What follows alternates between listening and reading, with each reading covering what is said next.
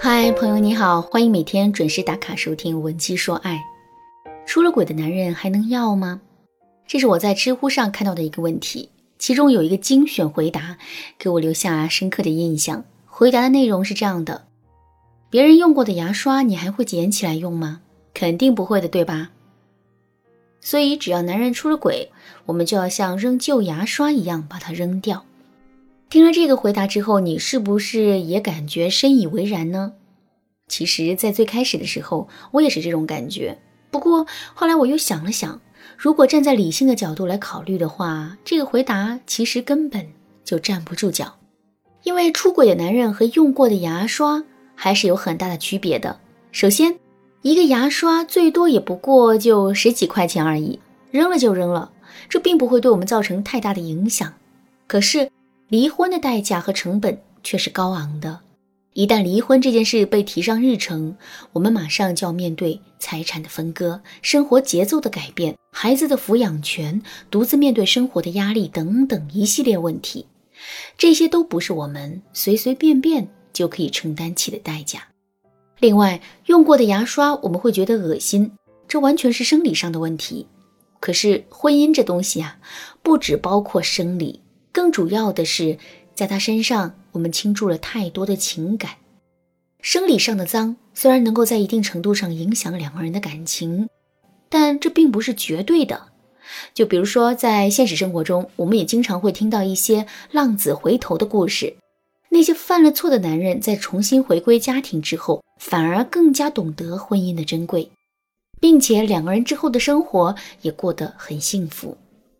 说到这儿，肯定有人会说：“老师啊，我觉得你说的这一些也很有道理，可是我就是接受不了他出轨的事实啊，这可怎么办呢？”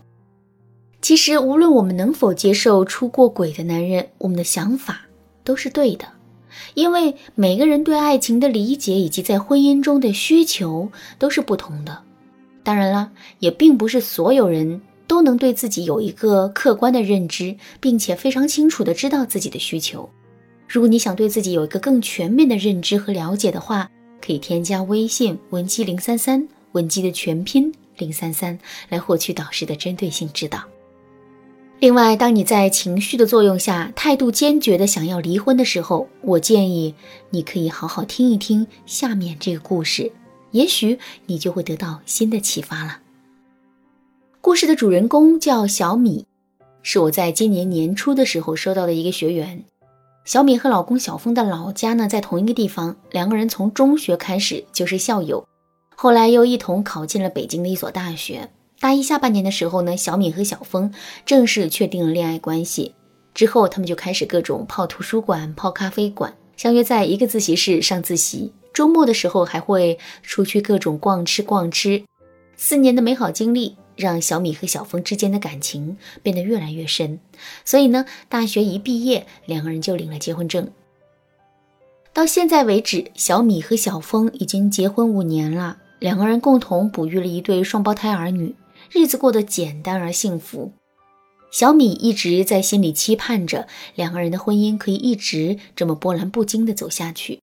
可没想到的是，今年年初的时候，小米却意外发现老公出轨女同事的证据。当时因为疫情的原因，两个人都各自宅在家里。在最开始的时候，小米并没有发现老公有什么异常，可到了后面，她就注意到。小峰似乎总是在偷偷摸摸的发微信、打电话，而且做这些事情的频率也越来越高。小米的心里啊，顿时有了一种不祥的预感。后来，小米就趁小峰洗澡的时候，偷偷翻看了他的手机。小峰把微信聊天记录和通话记录删得很干净，所以呢，小米在最开始的时候并没有发现什么端倪。可后来，经过一次又一次的检查之后，小米还是在老公的微信转账记录里发现了证据。因为从近半年的账单来看，小峰一直在频繁的给一个陌生人转账，其中不乏五二零、幺三幺四等敏感数字。可是，当小米按图索骥找到那个账号的时候，却发现两个人的聊天记录竟然是空的。很显然，小峰跟这个陌生好友之间肯定。有猫腻。意识到这一点之后，小米就跟小峰摊了牌，最终，小峰避无可避，于是呢就索性承认了自己出轨的事实。小米是一个眼里不揉沙子的人，面对小峰又哭鼻子又下跪的表现，小米的心里丝毫不为所动，并且态度坚决的要离婚。可是两周之后，当小米找到我做咨询的时候，他的态度却完全不一样了。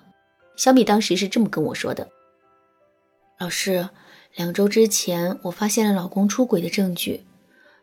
我是态度坚决的要跟他离婚的，可后来我又发现我是真的离不开他，也离不开这段感情。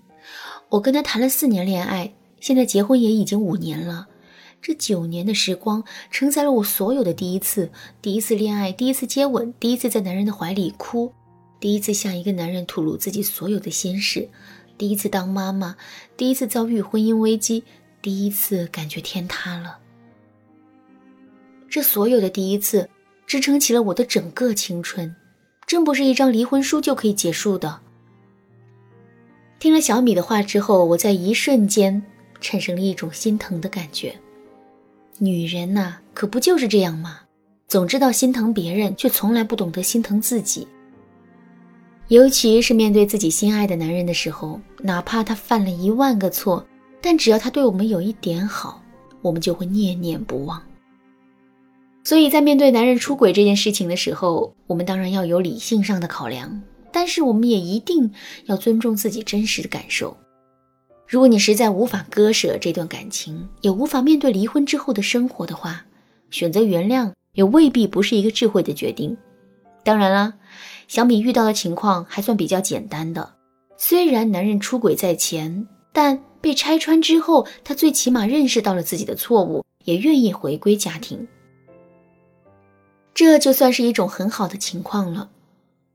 与之对应的情况是，很多男人出轨被拆穿之后，都不愿意主动承认错误，不愿意承担责任，更不愿意回归家庭。这个时候，我们又该怎么办呢？这就是我们在下节课要讲的内容了，大家一定要记得准时收听。另外，如果你也遇到老公出轨的情况，想要下定决心原谅他，可又总是过不去心里那道坎的话，你可以添加微信文姬零三三，文姬的全拼零三三，来获取一次免费的心理疏导。好啦，今天的内容就到这里啦，剩下的部分我会在下节课继续讲述。文姬说爱，迷茫情场，你得力的军师。